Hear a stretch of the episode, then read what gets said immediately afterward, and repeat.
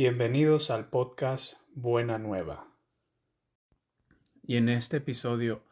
quiero hablarles sobre la buena nueva de Dios. Para empezar necesitamos volver al principio. Y vemos que después que Dios había creado el cielo y la tierra, el hombre y la mujer vivían en un jardín, o como quiere decir, vivían en comunión con Dios y en la gracia de Dios.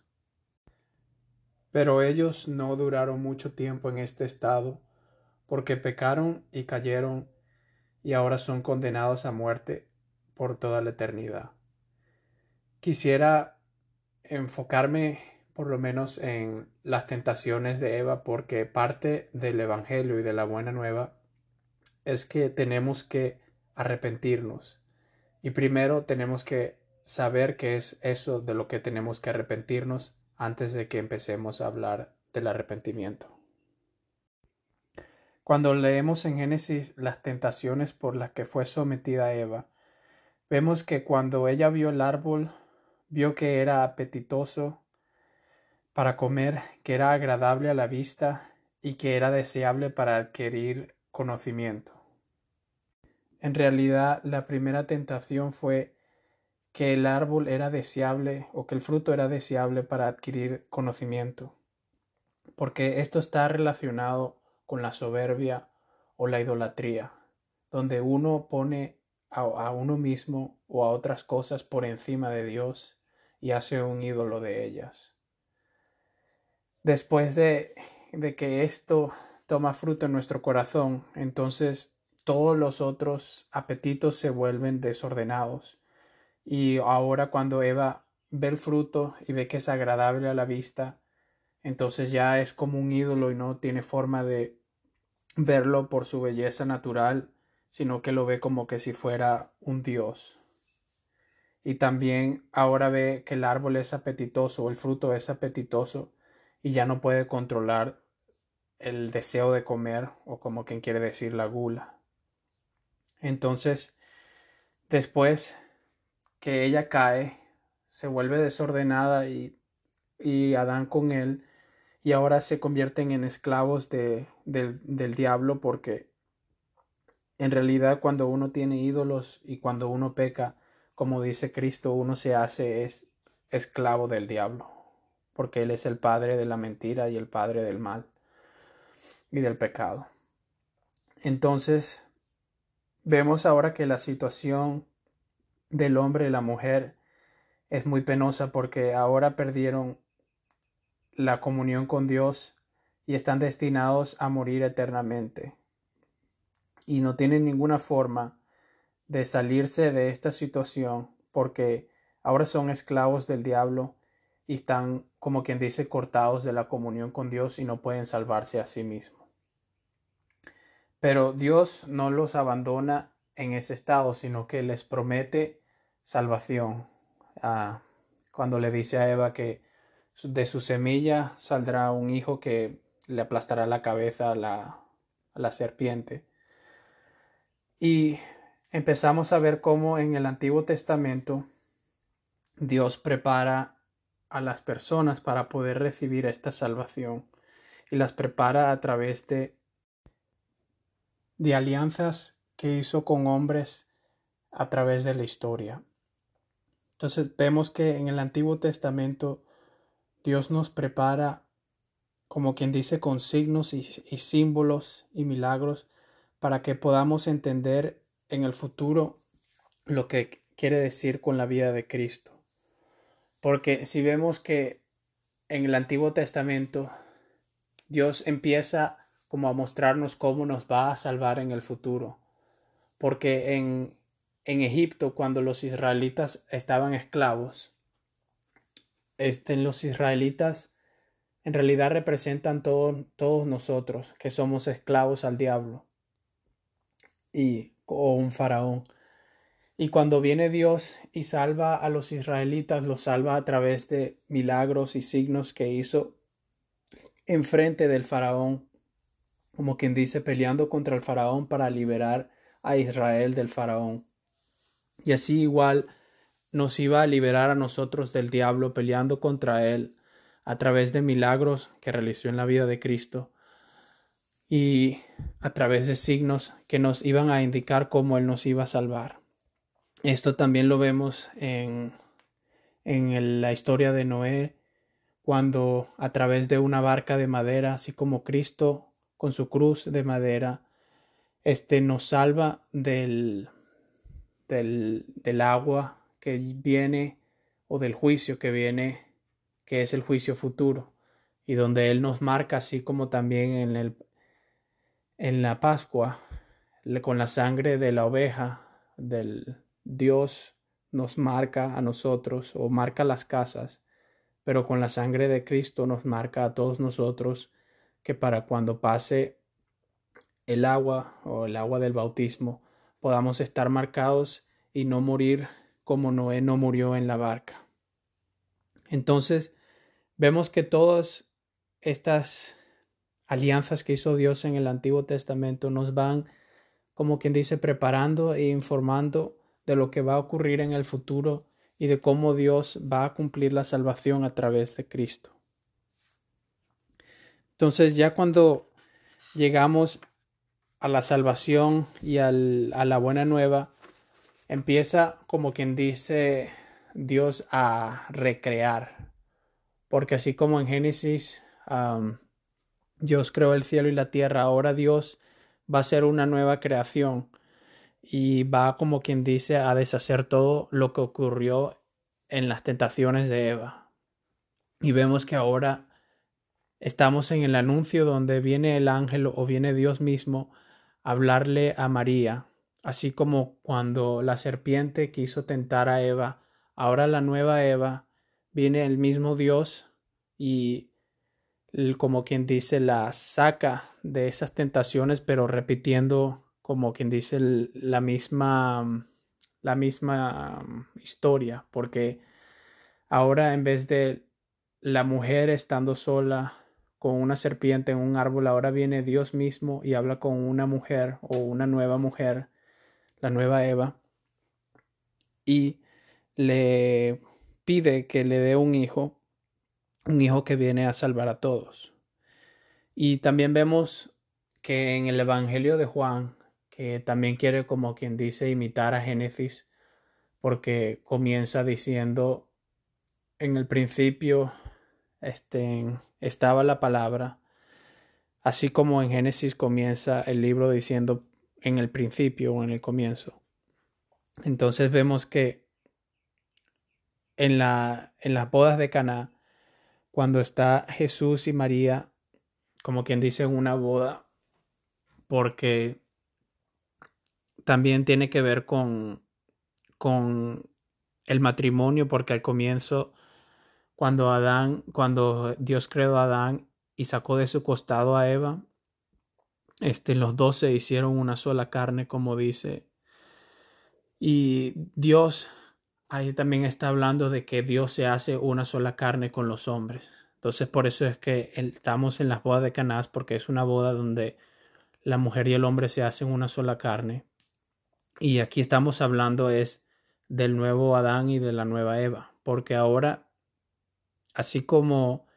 cuando Eva este, cayó y tomó y tentó a Adán dándole a comer del fruto, ahora María,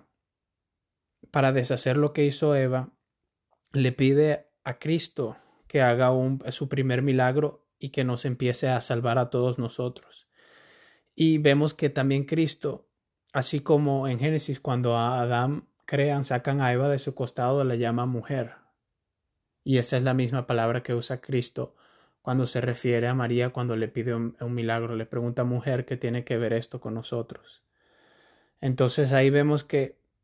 lo que Dios nos está queriendo decir es que ahora está haciendo una creación nueva, una creación mejor, porque dice el mejor vino se dejó hasta el final porque ahora esta creación con el nuevo Adán y con la nueva Eva, la comunión, como quien dice, con Dios es más fuerte que la que estamos en un mejor estado que en el que estábamos antes cuando Adán y Eva fueron creados al principio. Entonces vemos que Dios empieza a cumplir su salvación a través de el nacimiento o, el, cuando María o cuando Jesús es concebido en el seno de María, porque Cristo ahora es el nuevo cielo y la nueva tierra, porque Él en su propia persona, siendo Dios y hombre, ya es la salvación, porque Dios en Él cumple su salvación, porque ya hay, ya es, el hombre está salvado en Cristo, porque Cristo nunca ha estado fuera de Dios. Y como ahora es hombre y Dios, el hombre es salvado en Dios, nada más en su persona. O sea, se podría, como que quiere decir, se podría terminar la salvación ahí porque ya Dios cumple su promesa eh, cuando concibe, cuando en el seno de María se concibe a Cristo, porque Él ya tiene todo lo que se necesita para estar salvado, porque es hombre y es Dios.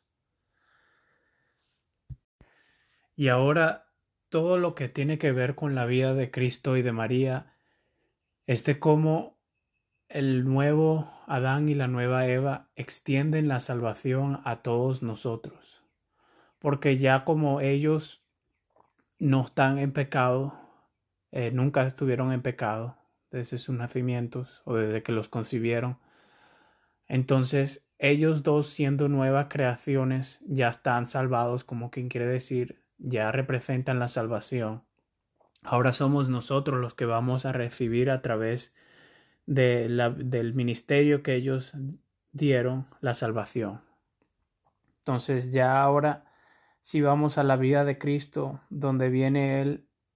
a su misión, y lo primero que nos dice es que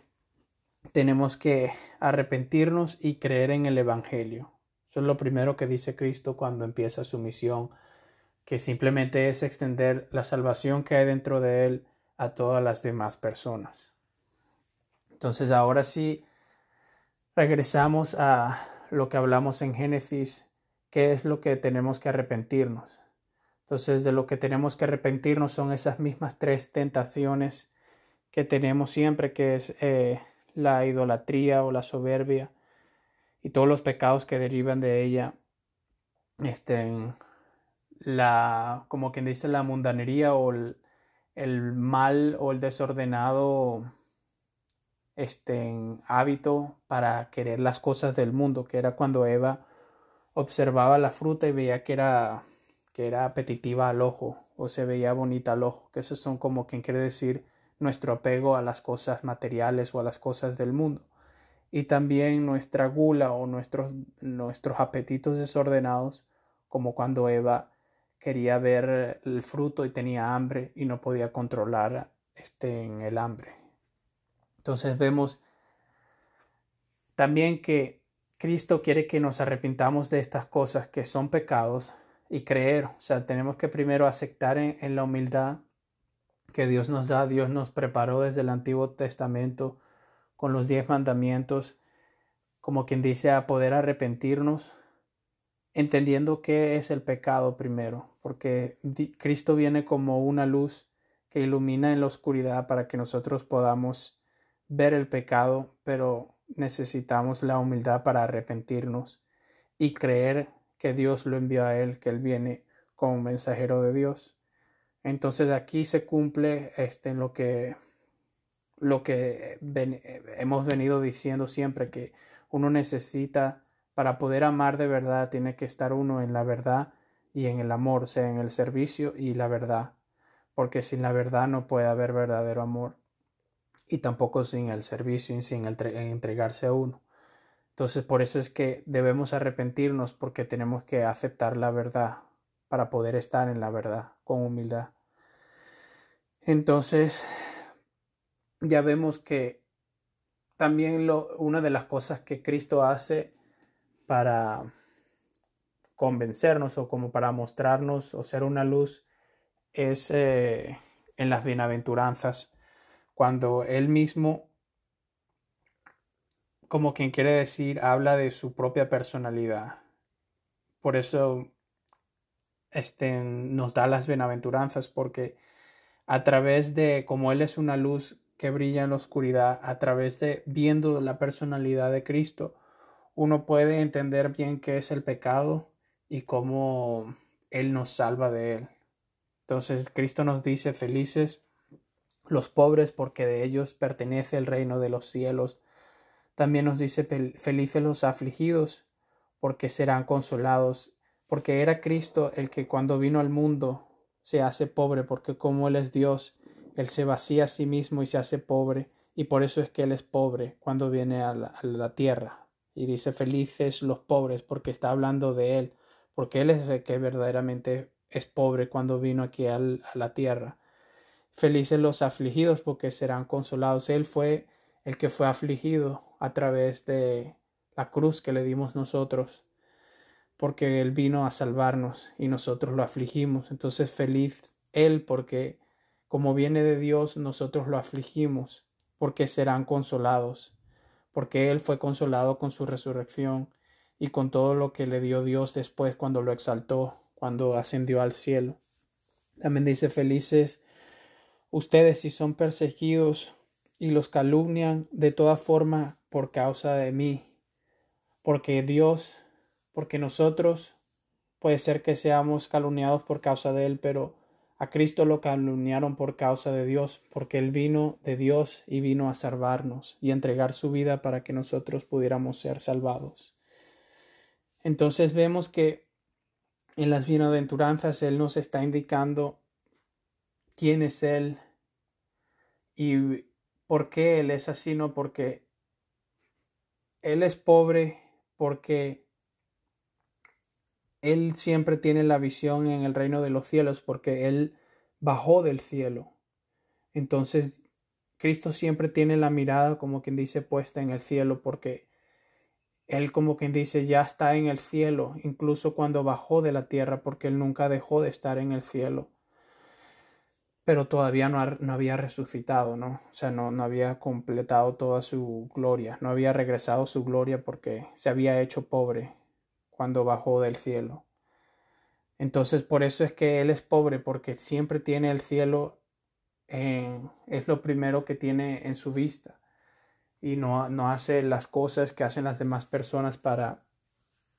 este, conseguir las cosas a través de, de malas acciones, sino que Él siempre tiene el cielo como la primera cosa en su corazón. Entonces vemos que a través de la personalidad de Cristo se convierte como quien dice en una luz que nos guía hacia donde debemos ir, marcando el cielo, la promesa que Dios nos está dando. Y entonces después que nos da las bienaventuranzas, eh, Dios como quien dice repite lo que hizo en Egipto y empieza a través de milagros a combatir al diablo en la, en la misión de Cristo, en la vida de Cristo, en sus tres años de,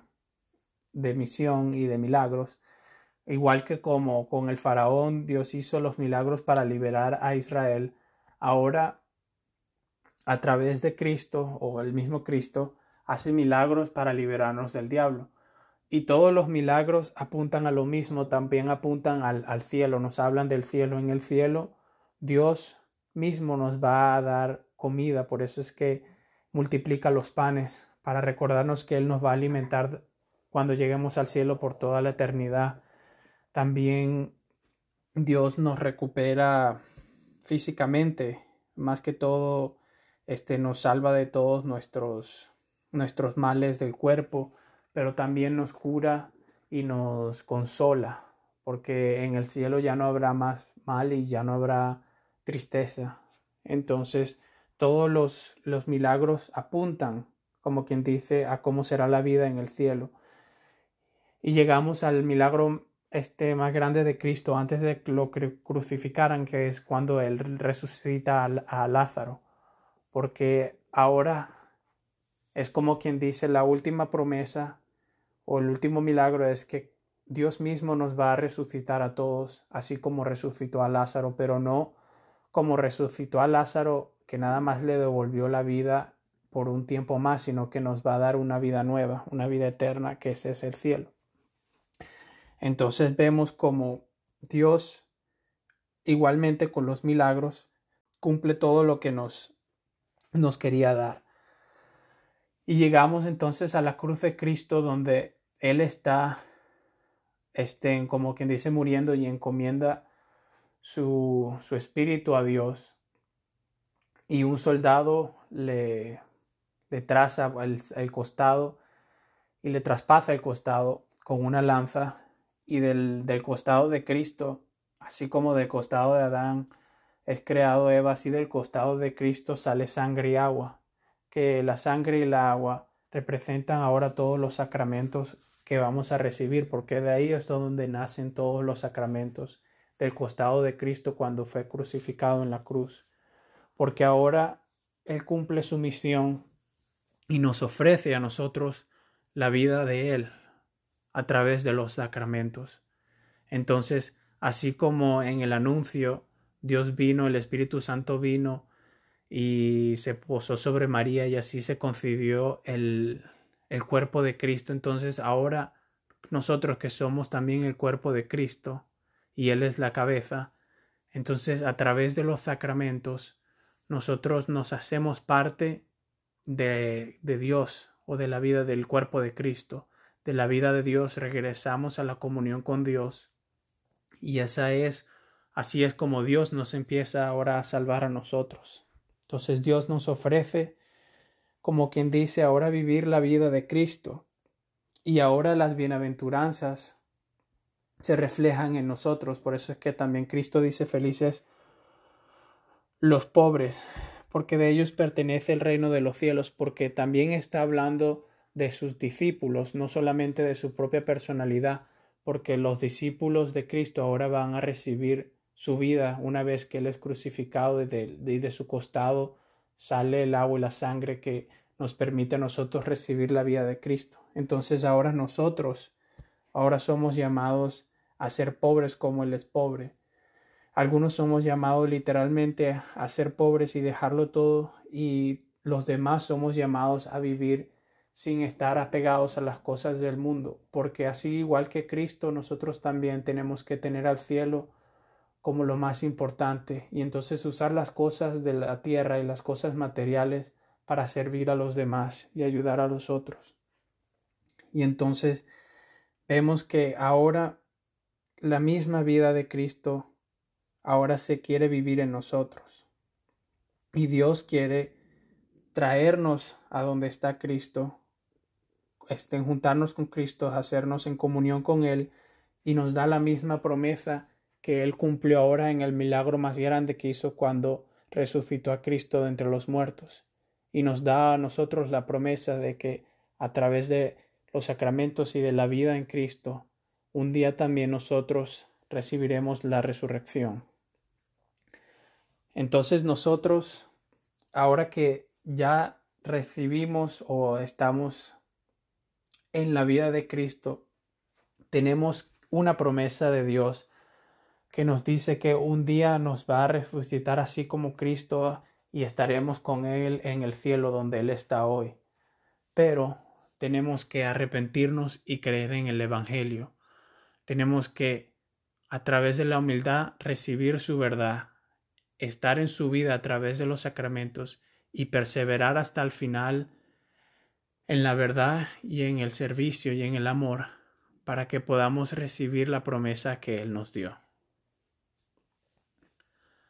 Y esto es todo lo que queríamos hablar sobre este tema.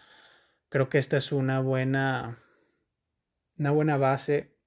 de todo lo que hablamos y no creo que necesitemos otro episodio más porque ya hablamos de, de lo que teníamos que hablar. Entonces, gracias por estar y por participar en este podcast. Que Dios nos bendiga y que nos dé de su amor y de su verdad.